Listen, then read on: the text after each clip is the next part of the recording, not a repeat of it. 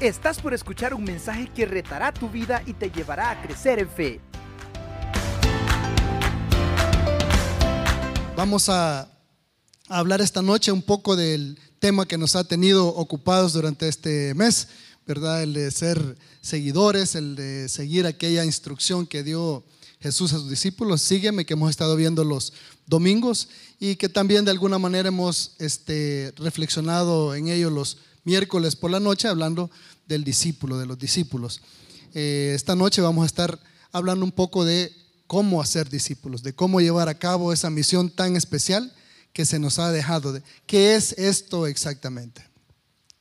Es común ver que como cristianos evangélicos confundamos la gran comisión que nos fue dada en, en Mateo 28 con evangelizar. Hablamos Mateo 28 y hay dos, tres cosas que se nos vienen a la mente y principalmente es la de evangelizar de acuerdo a los formatos que hemos desarrollado las, las iglesias a través de los años. Pero evangelizar no es lo mismo que predicar. Predicar no es lo mismo que hacer discípulos. Y esta noche vamos a conversar un poco del tema de ser y hacer discípulos. Así que si me acompaña, eh, vamos a leer para para comenzar, la base de esto que vamos a estar hablando, que encontramos ahí en Mateo 28, versículos del 19 al 20. Por tanto, id y haced discípulos a todas las naciones, bautizándolos, les dijo el Señor a sus discípulos, en el nombre del Padre y del Hijo y del Espíritu Santo, enseñándoles que guarden todas las cosas que os he mandado. Y aquí yo estoy con vosotros todos los días hasta el fin del mundo. Padre, gracias por este tiempo, Señor, esta noche linda que nos regala, Señor, con calor, con calorcito y calorcito familiar también, eh, en, la que, en la cual nos podemos reunir en este lugar que para eso, Señor, fue creado y reflexionar, Señor, en tu palabra. Esta noche queremos recordar qué es ser tu, discípulo, Señor. Queremos recordar cómo debemos trabajar en hacer otros discípulos donde quiera que vayamos, Padre. Ayúdanos, eh, abre nuestra mente, nuestro corazón y que sobre todo y principalmente podamos estar este, listos, aptos y dispuestos a poner estas cosas en práctica. Te lo pedimos en el nombre de tu Hijo amado, nuestro Señor y Maestro, Jesús. Amén. Muy bien, aún este pasaje que acabamos de leer es desatendido, malentendido o mal enfocado por nosotros su iglesia, ¿verdad? Su iglesia, la iglesia evangélica me refiero. Al final del día, nuestro enfoque se centra en el id. Y eso es lo que intentamos hacer especialmente a través del tema de las misiones, lo cual ni siquiera es el punto de la instrucción que se encuentra en este pasaje. De hecho, el significado más correcto sería al ir o donde vayamos, a donde vayan, ¿verdad? Hagan lo que está a continuación y que vamos a leer. De ahí el énfasis en lugares con un alto número de no creyentes y el deseo de moverse a esos lugares, porque hemos entendido, más que el hacer discípulos, hemos entendido, vamos. Y entonces empezamos a pensar en lo que dijo el maestro, ¿verdad? Samaria, Judea, hasta lo último de la tierra. En otra ocasión dice aquí no pasen, salten, se vayan este, directo a, a esos lugares que no me conocen, en fin. Nos enfocamos en esto y empezamos hoy en día en otra realidad a intentar a pensar para dónde nos vamos. Y el problema es que no lo hacemos ni siquiera como iglesia, lo hacemos muchas veces como individuos. Individuos que reciben o tienen en su corazón una inquietud por ir a un lugar específico y que comienzan a tratar de convencer a sus iglesias de que les manden, que les envíen ahí, por número de personas que no conocen al Señor, por situaciones este, de lejanía de estos lugares, por su, porque están remotos, porque no tienen la palabra, en fin, por muchas, por muchas razones, comienzan a buscar la forma de ser apoyados y si no por su iglesia, pues buscan una iglesia que les envíe. Cuando esto, de todas formas, es responsabilidad este, de la iglesia el planificar y el programar qué hacer, a dónde ir, de acuerdo a los recursos con que cuenta o de acuerdo a las situaciones que surgen en la cual puede participar. Pero esto es lo que sucede. Este pasaje en realidad da la instrucción de estar continuamente haciendo discípulos del Señor Jesús. Hacemos y hemos hablado en estos días eh, y hacemos de alguna manera el esfuerzo de seguir a Cristo, de volvernos sus discípulos verdaderamente, como ya desde hace muchos años hemos venido hablando aquí en auditorio. Hablamos de la necesidad de ser verdaderos discípulos de Él. Hablamos de la misión que nos ha sido encomendada de hacer más discípulos, como acabamos de leer, donde quiera que vayamos. Y es necesario entonces que nos preguntemos y reflexionemos eh, algunas cosas. Por ejemplo, ¿qué es un discípulo? Si vamos a hacerlo, o si nosotros lo somos, ¿qué es un discípulo? ¿De qué se trata hacer otros discípulos, hacer más discípulos? Y solo así vamos a poder verdaderamente enfocarnos en la tarea tan importante que nos ha sido dada.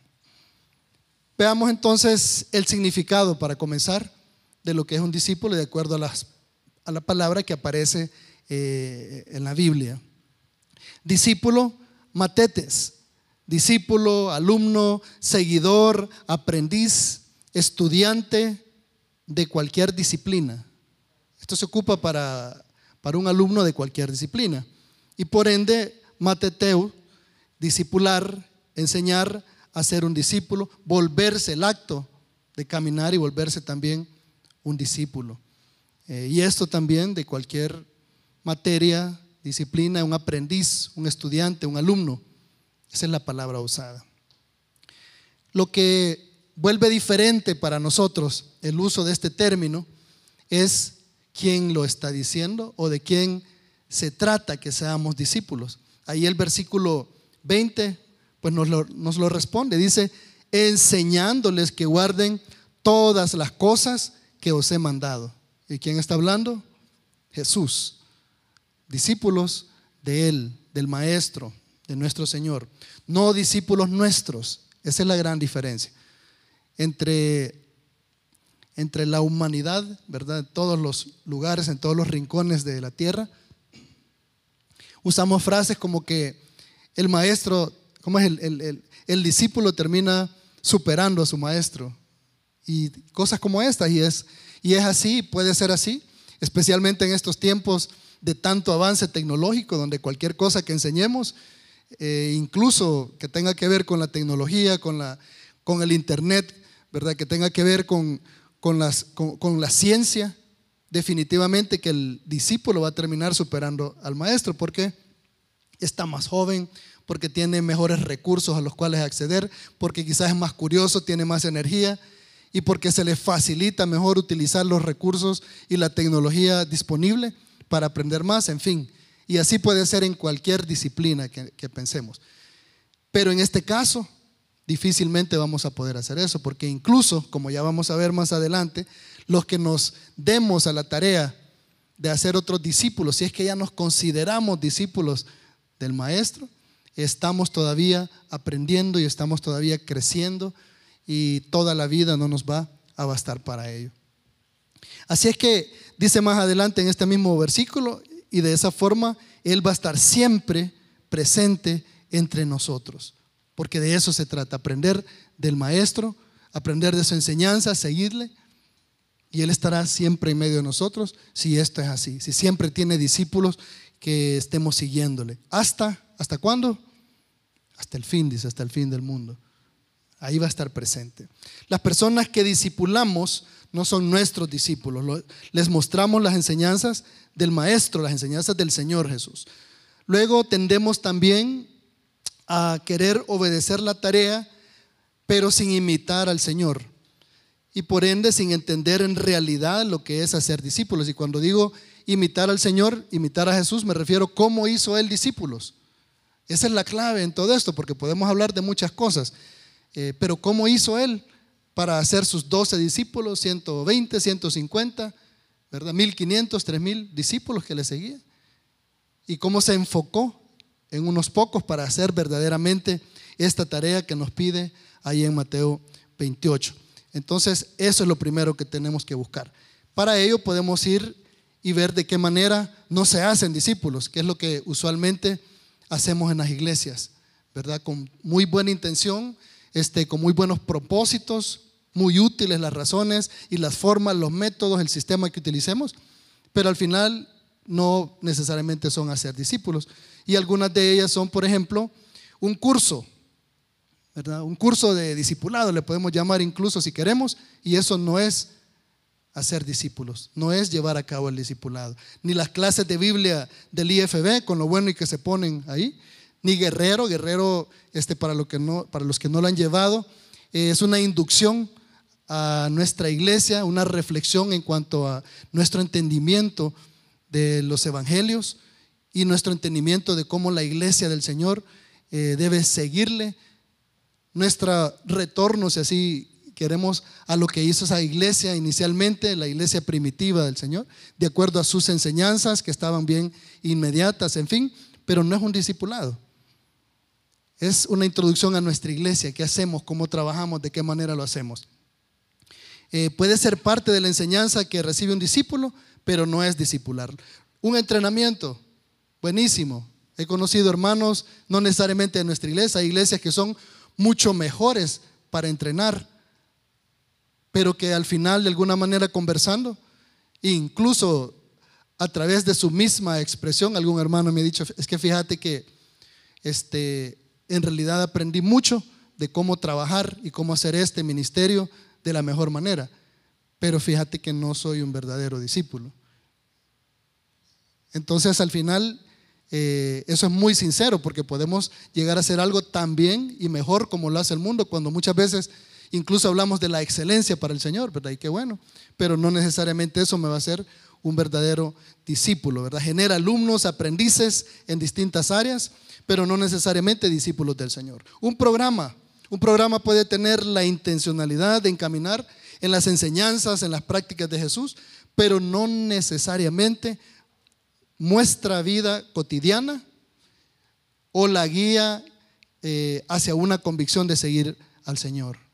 ¿verdad? Muy bueno puede ser el programa y, ser muy completo y, este, incluir muchas áreas necesarias para nosotros como iglesia, pero no necesariamente este, va a aportar a esto de la vida cotidiana y cómo lo confrontamos, lo enfrentamos como creyentes.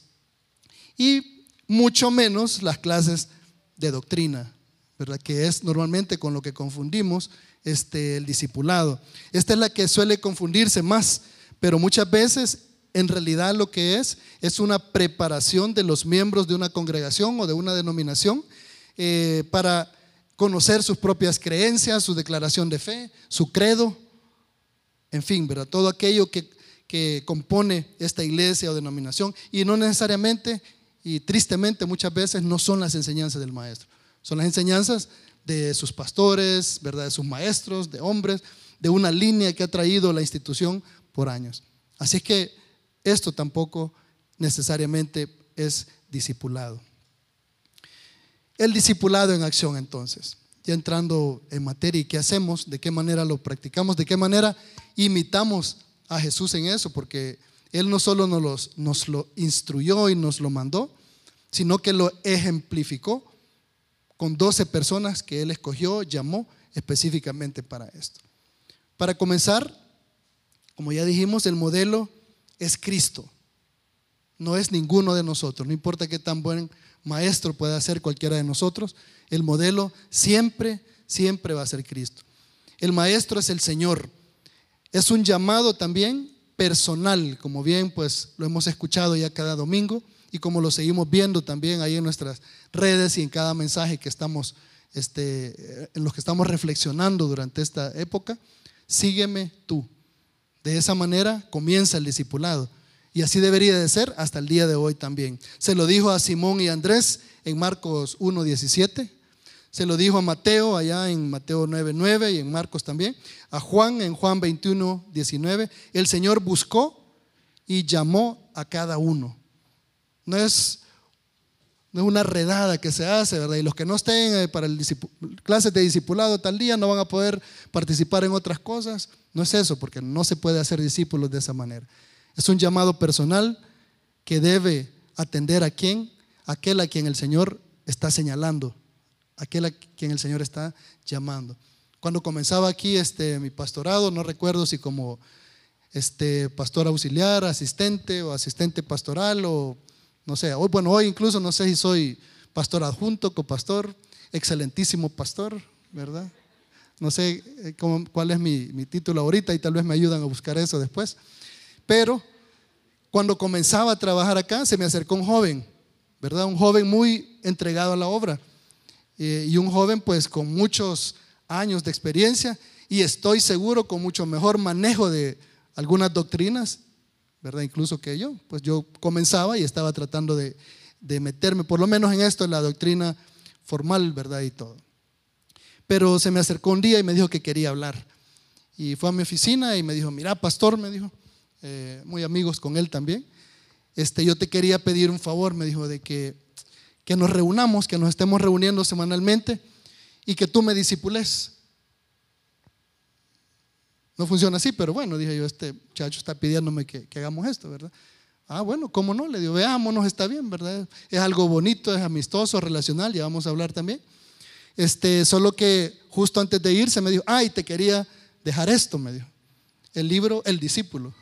En otras palabras, quiero que me disipules, pero disipulame con esto, ¿verdad? Así es como, como vamos a, ah, bueno, qué bueno, gracias, ya lo tenía, pero pues se lo tomé, ¿verdad? Y lo, sé que eran muy buenas intenciones, ¿verdad? Sé que hasta cierto punto estaba tratando de hacerme sentir bien también, ¿verdad? Darme confianza, acercarse, mejorar nuestra relación, qué sé yo, ¿verdad? Pero uno, él no necesitaba ser discipulado para comenzar.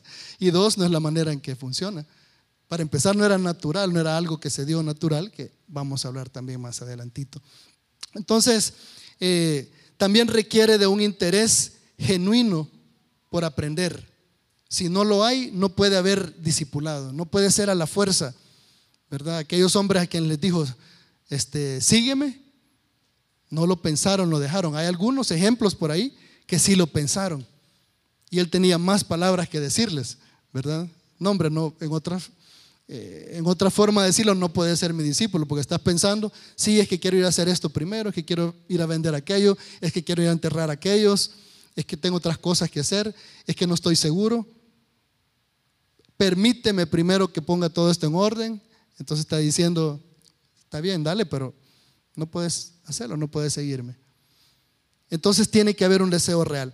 Pablo, Timoteo y Silas, dice allá en Hebreos, perdón, en Hechos 17, eh, pasando por Anfípolis y Apolonia, llegaron a Tesalónica, donde había una sinagoga de los judíos. Y Pablo, como acostumbraba, fue a ellos. Y por tres días de reposo, a veces leemos esto bien rápido y decimos tres días, estuvieron hablando tres días, ¿verdad? De, de estas enseñanzas que traía Pablo con respecto al Mesías, tres días de reposo, o sea, tres semanas discutió con ellos, declarando y exponiendo por medio de las escrituras que era necesario que el Cristo padeciese y resucitase de los muertos, y que Jesús, a quien yo os anuncio, decía él, es el Cristo. Y algunos de ellos creyeron y se juntaron con Pablo y con Silas, y de los griegos piadosos, gran número y mujeres nobles, no pocas. Entendieron, creyeron después de una larga discusión y decidieron, decidieron seguir al maestro. Decidieron volverse sus discípulos a través de este discipulado que estaba haciendo Pablo, este, enseñando las cosas que había aprendido de nuestro Señor Jesús, explicándolo si quiere. Pero con todo y eso, y con todos aquellos que a través de la predicación de Pablo, miles, dice por ahí en las escrituras, se convirtieron y la predicación de Pedro, Continúa ahí en Hechos 17, del 10 al 12, hablando de otros. Dice, inmediatamente los hermanos enviaron de noche a Pablo y a Silas, porque como recordarán, allá en Tesalónica se hizo un gran relajo, porque los judíos este, en Tesalónica andaban buscando la manera de, que, de meter presos a, a Pablo, a Silas, a Timoteo, y entonces les hacían un escándalo de lo que ellos estaban enseñando, que eran herejías y en fin este, los ponían en mal con la, con, la, con la población judía y estos los perseguían, entonces los sacan. a él y a Silas hasta Berea. Y ellos, habiendo llegado, entraron en la sinagoga de los judíos. Y estos eran, dice, más nobles que los que estaban en Tesalónica. Se puede imaginar, está hablando que en Tesalónica estuvieron hablando tres semanas y discutiendo y preguntando hasta que ellos dijeron, sí, creemos y queremos seguir a Jesús. Y dice, los de Berea, todavía más, más nobles, pues recibieron la palabra con toda solicitud, escudriñando cada día las escrituras, y esto no es como hoy no es tan fácil como lo es para hoy para, este, hoy para nosotros, que vamos y agarramos nuestra Biblia, ya sea la, ya sea la física o mucho mejor la digital que nos permite leerlo de diferentes maneras, hasta con comentarios y todo lo que querramos. No, ellos tenían que, después de esas grandes sentadas con Pablo, se iban ellos aparte y platicaban ellos con sus maestros y hablaban, así como se reunían todos los días, a platicar y discutir. Miren, por eso habla de que no dejando de congregarse día a día, eso es lo que hacían, pero no tenía cada quien su, su, Biblia que podía estar leyendo en casa. Entonces, todos los días se reunían, alguien leía un pasaje y este lo discutía entre toda la, toda la iglesia, toda la comunidad, la casa en, en donde se estaba leyendo las escrituras. Entonces dice, recibieron la palabra con toda solicitud, escudriñando cada día las escrituras para ver si estas cosas eran ciertas, no se las tomaban de primas a primeras. Así que creyeron muchos de ellos y mujeres griegas de distinción y no pocos hombres. Había inquietud, había este deseo de conocer, de aprender, deseo de saber con respecto al Señor, de discernir las cosas, esos misterios, ¿verdad? Como llaman ahí por ahí en la religión oficial y quizás es una palabra correcta hablar de estas cosas porque a veces no las sabemos explicar, inventamos gráficos y diseños y cosas para hacerlo. Pero tiene que haber ese, ese deseo, tiene que ser noble de querer saber más la persona para en realidad llegar a los pies de Jesús de esta forma. La siguiente, el que disipula debe estar espiritualmente saludable. Debe ser alentado, pues, en buen salvadoreño. ¿verdad? Porque lo que pasa es que cómo vamos nosotros a poder guiar a otros si todavía tenemos en nuestra mente, en nuestro corazón, un montón de cosas que no son importantes y que lo que hacen es obstaculizar que las enseñanzas, la palabra del Señor sea conocida y sea conocida de una manera saludable, de una manera verdadera, tal y como lo explica la Escritura. ¿De qué me sirve a mí este, leerle a mi discípulo, verdad? Todo 1 eh, Corintios 13 y yo no lo sé poner en práctica en mi vida. ¿De qué me sirve que le hable del amor y del dominio propio si inmediatamente después va a ver que yo no, yo no practico esas cosas, que yo me dejo ir con lo primero que, que, viene a mi corazón, que me inquieta y reacciono de la manera que quiero? Tiene que estar saludable, tiene que estar madurando, no perfecto, porque decía Pablo, este, Nadie, ni yo me, atrevo a juzgarme a mí mismo, pero sí bien encaminado en ese, en ese discipulado este, de manera personal también. Lo que me has oído decir en presencia de muchos, dice en 2 Timoteo 2.2, encomiéndalo a creyentes dignos de confianza, que a su vez estén capacitados para enseñar a otros. ¿Tú aprendiste de mí?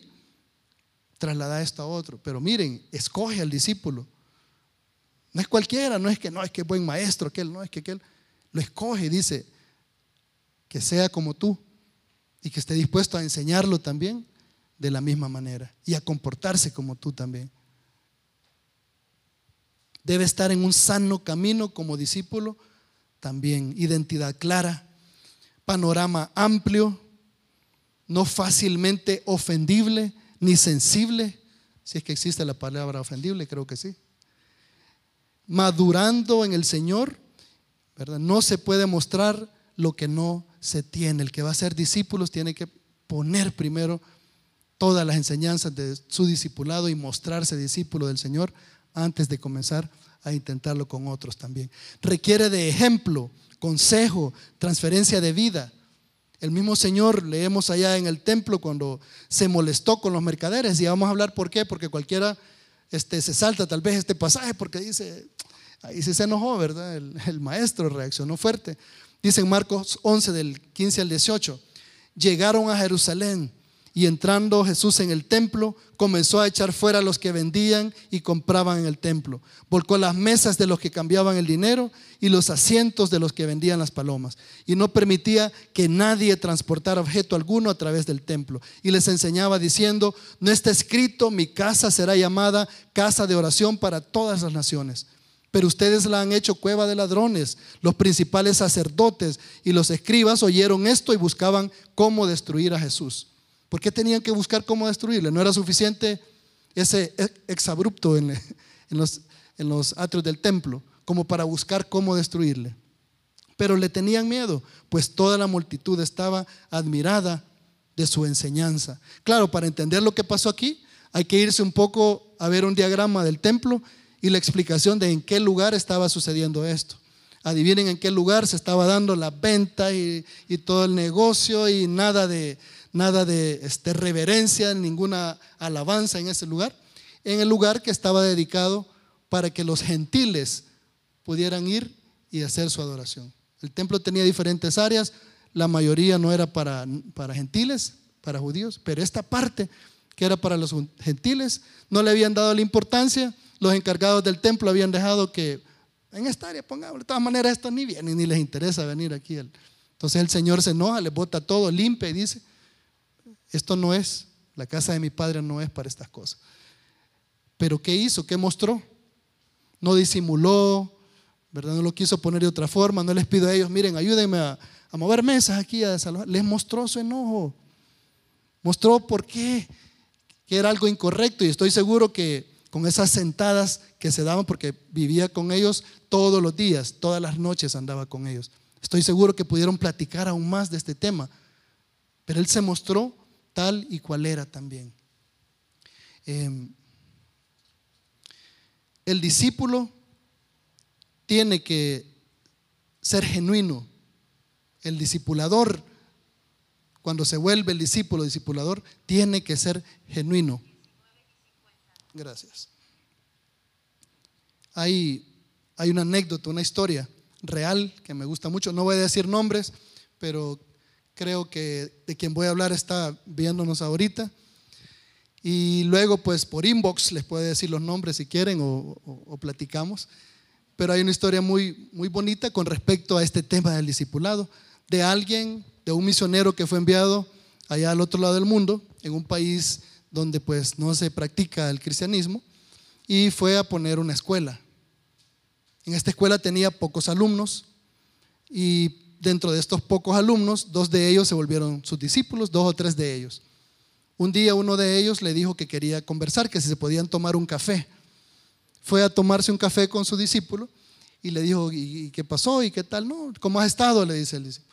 Yo bien, gracias. ¿Y ustedes este, cómo están? ¿Verdad? Y los otros, no, me, mandaron a mí a conversar contigo porque queremos asegurarnos de que, de que todo esté bien. Pues todo está bien, porque me preguntan. Mira, le dijo, lo que pasa es que queremos que tú pues te puedas apoyar en nosotros, que tengas confianza y si necesitas ayuda, que tenés a nosotros, que somos no solo tus discípulos, somos tus amigos y todo. ¿Y cuál es el problema? Le dice, es que vemos que la escuela no le está yendo muy bien. No, ¿cómo no? Le dice, estamos bien. No, no puede ser porque hicimos números. ¿Verdad? No sé tenía seis o siete alumnos en ese momento el lugar y pues tenía que pagar este renta o qué sé yo, otras, otros gastos a los maestros, ¿verdad? Y le dijo él, no, estoy bien, gracias, estamos bien. No, le dijo, por favor, confía en nosotros. Finalmente el hermano, pues con la confianza que ya su discípulo se había ganado, le dejó ir todo el rollo. Gracias, le dijo, fíjate de hablar con, con ellos, decirle que gracias por preocuparse, pero te voy a explicar, le dijo, fíjate de qué este yo en realidad no es de lo que entra en la escuela como nosotros nos sostenemos, sino que hay una iglesia pues muy interesada en que aquí se traiga la palabra, en que hayan discípulos de él y entonces esta iglesia, los hermanos ofrendan y de allá me mandan, en vez de irse sintiendo mejor esta persona, dice, porque él mismo lo cuenta, solo vio que se fueron abriendo sus ojos como sorprendido. Cuando él terminó de hablar, le dijo, o sea que tú nos has mentido a nosotros y les has mentido al gobierno también. Y dice que inmediatamente le cambió su corazón, se puso no sé de cuántos colores y entendió que era cierto lo que le estaba diciendo su discípulo.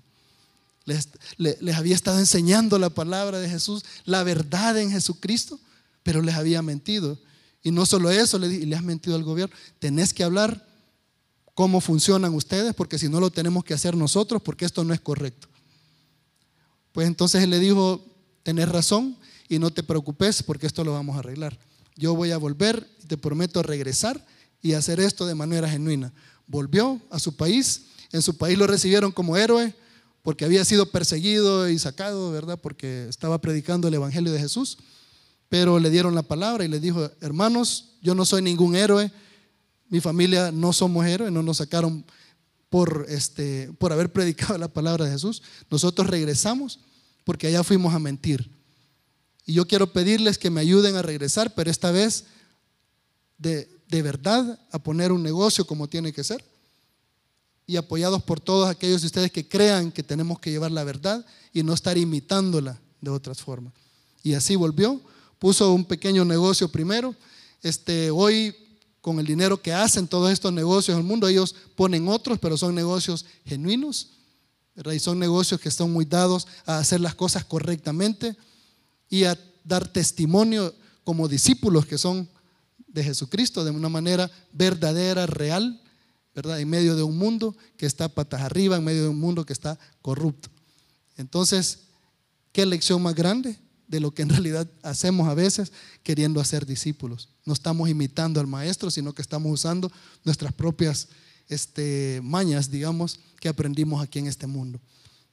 El discípulo y el discipulador se complementan, crecen juntos. El mismo Jesús nos lo dice, dice Juan 15, 15, yo soy la vid, vosotros los pámpanos. El que permanece en mí y yo en él, este lleva mucho fruto, porque separados de mí nada podéis hacer. Y en Colosenses 1, 18, en la primera parte del versículo dice, Él es también la cabeza del cuerpo, que es la iglesia. Él es la cabeza, nosotros somos su cuerpo. Luego en, el, Salmo 118, 22 dice, la piedra que desecharon los edificadores ha venido a ser la principal del ángulo. ¿Y cuáles son las demás piedras? Sus apóstoles nosotros, sus discípulos, su iglesia. Él es la piedra del ángulo, Él es la base de donde se toma toda la medida y donde se va levantando toda la edificación. Pero nosotros somos parte también de esos muros que se levantan, de esa edificación que se levanta. En el caso de nosotros, somos los ladrillos que al crecer juntos, discipuladores y discípulos, todos siguiendo al Maestro, vamos conformando las paredes de esta edificación. ¿Cómo surge? ¿Cómo funciona? Pues de una manera natural. El discipulado es relacional, es amistad, es crecimiento. Yo puedo tomar a alguien para que está empezando para acompañarle y le cueste menos y aprenda de cosas que a mí ya me sucedieron en el caminar como discípulo de Jesús. Pero todavía estoy creciendo.